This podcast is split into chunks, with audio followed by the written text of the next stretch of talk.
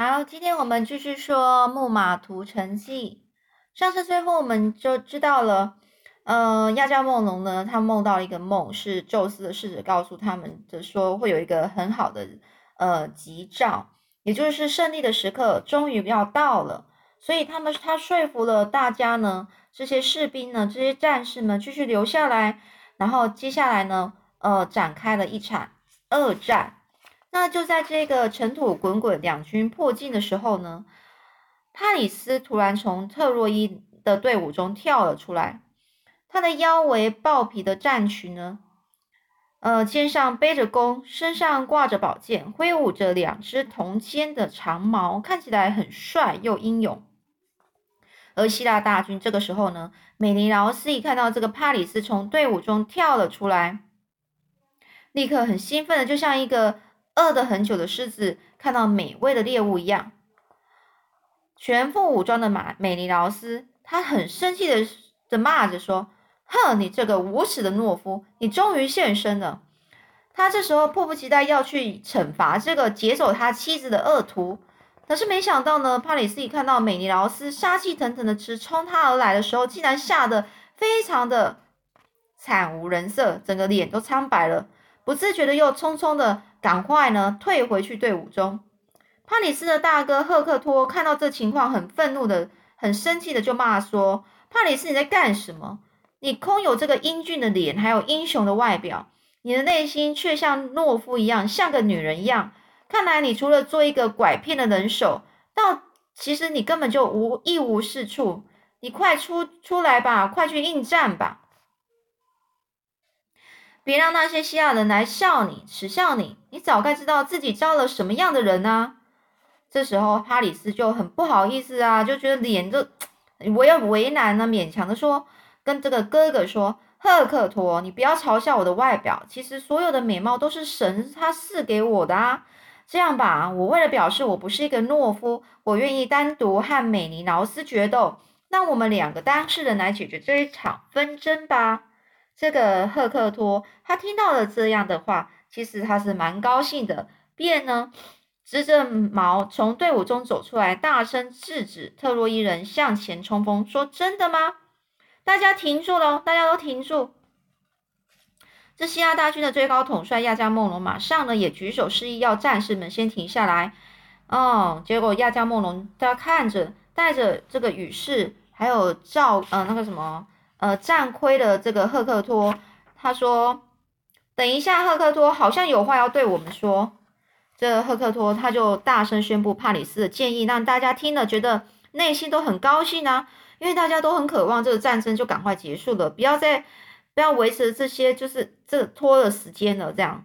所以美尼劳斯就开口说：“我接受这个提议。事实上呢，我求之不得啊，不管是希腊人或是特洛伊人，但是因为。”帕里斯才卷入这场战争啊！我很愿意双手战士，双方战士呢都和睦的退后，让我来跟帕里斯替听从命运女神的决定吧，来拼个你死我活。现在就让我们献祭，然后立誓，然后开始决斗。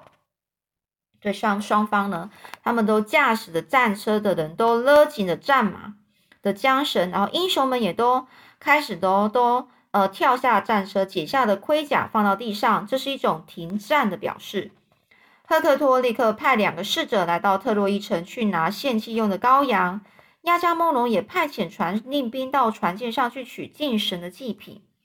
所有留在特洛伊城的皇族成员听到这个消息，都感到很激动，又很安慰。九年多的围城之苦，终于出现了一丝结束的曙光。只有海伦的内心充满了矛盾，他认为。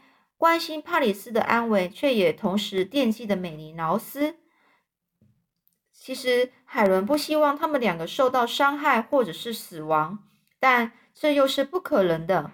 只有帕里斯或是美尼劳斯任何一个倒下，战争才可能结束。这个皇族成员啊，纷纷来到城垛上去观战。海伦呢，忍不住也跟着去。特洛伊人看到海伦远远的走来，都情不自禁的看傻了眼。尽管尽管呢，当初呢，帕里斯带海伦回来的时候，大家早就有看过她很美的样子啊。但不管什么时候再看到她，都觉得她真的美到有点太惊奇了。看啊，她的神采和美丽简直是可以和女神相比的。特洛伊人望着海伦，实在是忍不住再责备他是祸根，反而互相的开始讲说：“哎呀，这个世界上有如此的美女，难怪我们要和希腊人同时遭到这么多年战争之苦啊！”这个普里亚摩斯这个老国王啊，看到这个郁闷还有焦虑的海伦，很慈爱的就告诉他说：“来吧，来吧，孩子，你就坐在我身边。我并不认为你要为这场战争负责，这是神的旨意呀，是他们令战争发生的。来，告诉我，那个看起来像是统帅，然后容光焕发的人是谁呀？焕发，容光焕发的人是谁呢？”海伦低声的说：“他是亚加梦龙啊，哎，过去是我的大伯。那那个呢？那个离亚加梦龙不远，没有亚加梦龙高，却有虎背熊腰，出入于队伍之中，就好像是公羊在羊群中行走的那个人，又是谁呢？”这个海伦就说：“他是足智多谋的奥德赛。”那普里亚摩斯国王呢，又在看远远的地方。往远方的地方去看了一下，说：“那那个巨人是谁呀？居然这么高大！”这个海伦看一看，说：“哦，那是艾亚斯，他在人群之中总是非常的突出。”突然呢，海伦低下头，若有所思的想着：“奇怪，怎么没看到我的两个哥哥呢？他们是不是没有来，还是觉得妹妹的行为可耻而不愿意出现在战场上呢？”其实呢，海伦的两个哥哥呢，当初一听到妹妹被劫走的消息，不等美尼劳斯或是亚加梦伦的征兆，就已经自动自发、气急败坏的扬帆去追捕帕里斯了，并逼近了特洛伊的海岸雷斯波斯岛。很不幸的是，他们在那里遇到暴风雨的侵袭，船舰都沉没，战士全部都失踪了。据说宙斯后来把他们兄弟俩安置在天上。成为永远耀眼耀眼的星座。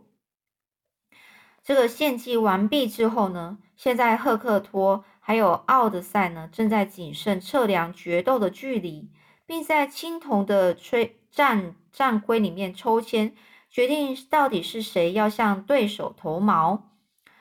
这个抽签的结果是帕里斯要先攻。这个战士呢，随即就紧束铠甲，佩戴胸甲。还有战盔，手中执着长矛，大步来到两军的阵前。双方的眼中充满了强烈的怒火。他们面对面对面，隔着一定的距离站着。帕里斯呢，屏气凝神，瞄准好之后，用力投出他的长矛。一声闷响，长矛投中了美尼劳斯的盾牌，矛尖立刻就弯曲了。希腊大军响起如雷的欢欢呼啊！轮到美尼劳斯的，他举起长矛，大声祈祷：“宙斯啊，请保佑我，惩罚这个侵犯我的贼人吧！”说罢，说完呢，美尼劳斯就投出了他的武器。美尼劳斯的力道极猛，长矛应声穿透了帕里斯的盾牌，刺穿了他的胸甲，甚至还刺破他的紧身服，但还是没有伤到帕里斯的身体。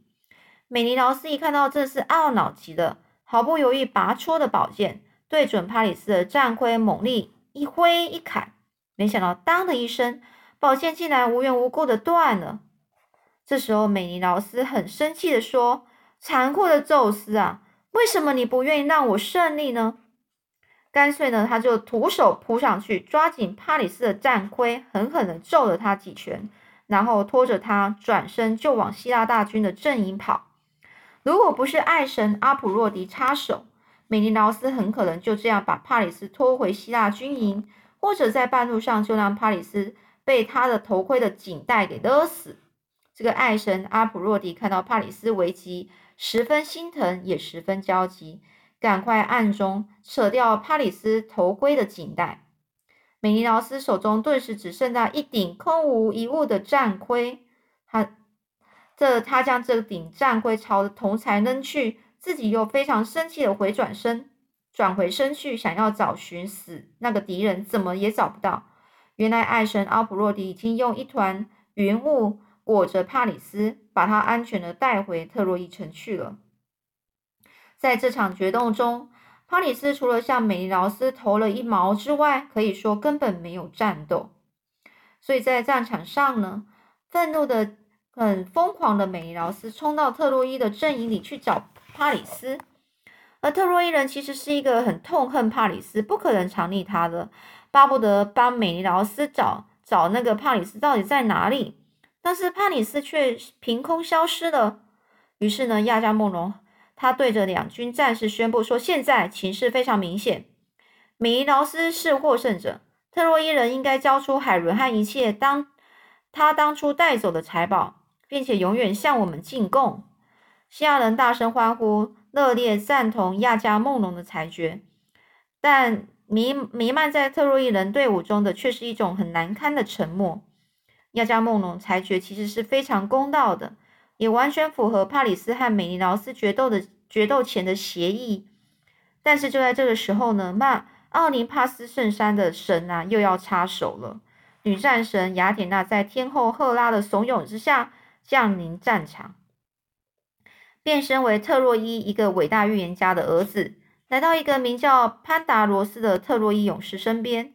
潘达罗斯向来行事莽撞而又躁进，雅典娜呢认为呢，这个时候他最适合被用来当做破坏停战协定的一个棋子，所以他呢假装成预言家的儿子雅典娜走到了潘达洛斯罗罗斯的旁边，然后拍了他的肩膀，假装就很好很很很诚恳的跟他说：“哎，你聪明的潘达洛斯罗斯啊，你听我说，现在。”只要你敢采取行动，就可以赢得全特洛伊人，尤其是帕里斯的尊敬哦。帕里斯一定会送给你很多的财宝，表示感谢。你看到美尼劳斯了吗？你看到他那嚣张得意的样子吗？你为什么不向他射出一个冷箭，好好的教训教训他呢？你敢吗？这个女神的话，果然呢，呃，鼓动了，鼓舞了这个潘达罗斯的愚蠢的心啊。他没有想多想，他就冲动的拉拉着弓，朝着美尼劳斯射了一个冷箭。希腊人一阵哗然，说：“啊！”群情激愤。虽然美尼劳斯呢只受到一点轻伤，但希腊人对于特洛伊人的背信，背信就是背叛，感到十分的生气。很快的，双方又开始混战起来了，开始打起来了。这个战神亚雷斯的朋友，恐怖灭毁灭亲亚。一直无形的神秘在战场上鼓动希腊人还有特洛伊人互相残杀。这个时候，哀嚎遍遍野，血流成河，真是惨不忍睹啊！亚吉利不在，希腊大军这最伟大的战士名叫迪奥美德斯，女战神雅典娜特别选中他，不但赐给他稀有的一个力气还有勇气之外，也赐给他独特的慧眼，就是很聪明的眼睛。使他呢，在冲锋陷阵的时候，经常能看到一般人所不看不到的东西。所以迪奥美德斯呢，他是很勇敢的去杀敌，甚至呢，闯到敌军的核心的地方也不会害怕。好几个特洛伊英勇英雄啊，迪奥美德斯正与正面与迪奥美人美德斯正面交锋的时候，都没办法呃敌过他那呃非常。凌厉的攻势，而一个死在他手上，就连仅次于赫克托的特洛伊勇士，都差一点被他一刀砍死。所以呢，这个艾涅亚斯其实和这个他说这个勇士啊，特洛伊的这个勇士啊，差点被这个奥美德斯呢杀死了，砍死了这个勇士。他其实和亚吉利一样，都是算是半人半神。因为他们的母亲都是神呐，亚吉利的母亲是海洋女神，艾涅亚斯的母亲就是爱神阿普洛迪。那所以现在呢，阿普洛迪眼看了他的儿子非常危险啊，急着立刻降到艾涅亚斯的身边，用那洁白无瑕的双臂紧紧的拥抱着艾涅亚斯，并呢。嗯，以银袍裹着他，想带着这个呃艾涅亚斯离开这血腥的战场。但是由于呃迪奥美德斯拥有雅典娜赐予的慧眼，一看就看到阿普洛迪偷偷的想把他想把艾涅亚斯给救走。这时候呢，迪奥美德斯呢，他就很生气说：“绝不能让你得逞的。”不像雅典娜是战场的主宰，所以根本呢，其实他都不怕，他这个都这个这个迪奥美德斯呢，根本就不怕这个爱神呐，反而立刻跳上战车，然后狂奔，很快就追上了这个爱神，还有他的儿子艾涅亚斯，然后他用枪一个枪朝着他直过去，用尖枪枪枪的尖尖的地方。刺破了女神手臂上雪白的肌肤，还流出了鲜血。这时候，阿普洛迪惨叫一声，手一无力，艾涅亚斯就掉到地上了。阿普洛迪冷痛的，这个爱神阿普洛迪冷痛的，呃，赶快跑到战场左边去找他哥哥战神亚雷斯。亚雷斯的战车和战马都隐藏在云雾里。爱神，他阿普洛迪。他很弱的哭喊着说：“哥哥啊，快将你的战马借给我吧，让我飞快的回到奥林帕斯圣山去。那可恶的迪奥美德斯只不过是一个凡人，居然敢伤害我，实在是太气人了。”亚雷斯当然立刻就答应把战马借给这个爱神。花容失色的阿普洛迪呢，回到了奥林匹斯奥林帕斯圣山呢，他哭哭啼啼的去找。宙斯哭诉着：“父亲啊，你看我受了多大的委屈啊！”宙斯微笑的看着阿普洛迪，温和的说：“孩子啊，你听我的劝，你还是远离战场吧。别忘了，你主管的是爱情，不是战争啊！战争的事你是应付不了的。”而自从帕里斯的判决之后，就一直对阿普洛迪呢耿耿于于怀的赫拉还有雅典娜。则满怀恶意的纷纷的嘲笑着他说：“哎呦，爱神阿普洛迪，你的粉臂怎么啦？你的手怎么啦？是不是偷偷的不摸到海伦的金纽扣啊？不小心把自己的手都给擦破了。”于是呢，至于那躺在战场上奄奄一息的艾涅亚斯呢，虽然被自顾不暇的母亲抛下，并且被凶猛的迪奥美德斯追上。所幸太阳神阿波罗在阿普洛迪离开之后呢，马上赶到，用神盾去护住他，抢救了他的命，并且立刻把他送回特洛伊去了。那所以呢，眼看西亚人这个士气如虹啊，特洛伊人感到了强烈的压迫感。赫克托呢，勇敢的跳下跳下战车，挥着矛，从军队中大步走出，不断的鼓舞每一个特洛伊战士。很快的，特洛伊人的斗志又变得十分高昂了。那接下来又会怎么样呢？这战争又会怎么样呢？是不是越来越复杂？啊 好，我们下次再说喽。